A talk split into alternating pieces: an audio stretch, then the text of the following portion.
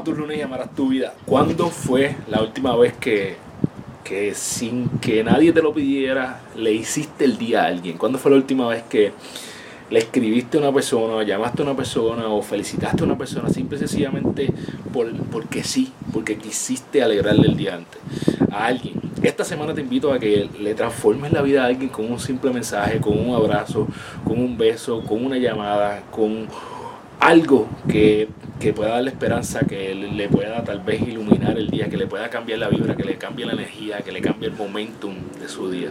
Esta semana transfórmame la vida a alguien con un simple mensaje, con algo pequeño, con un detalle que la pueda cambiar.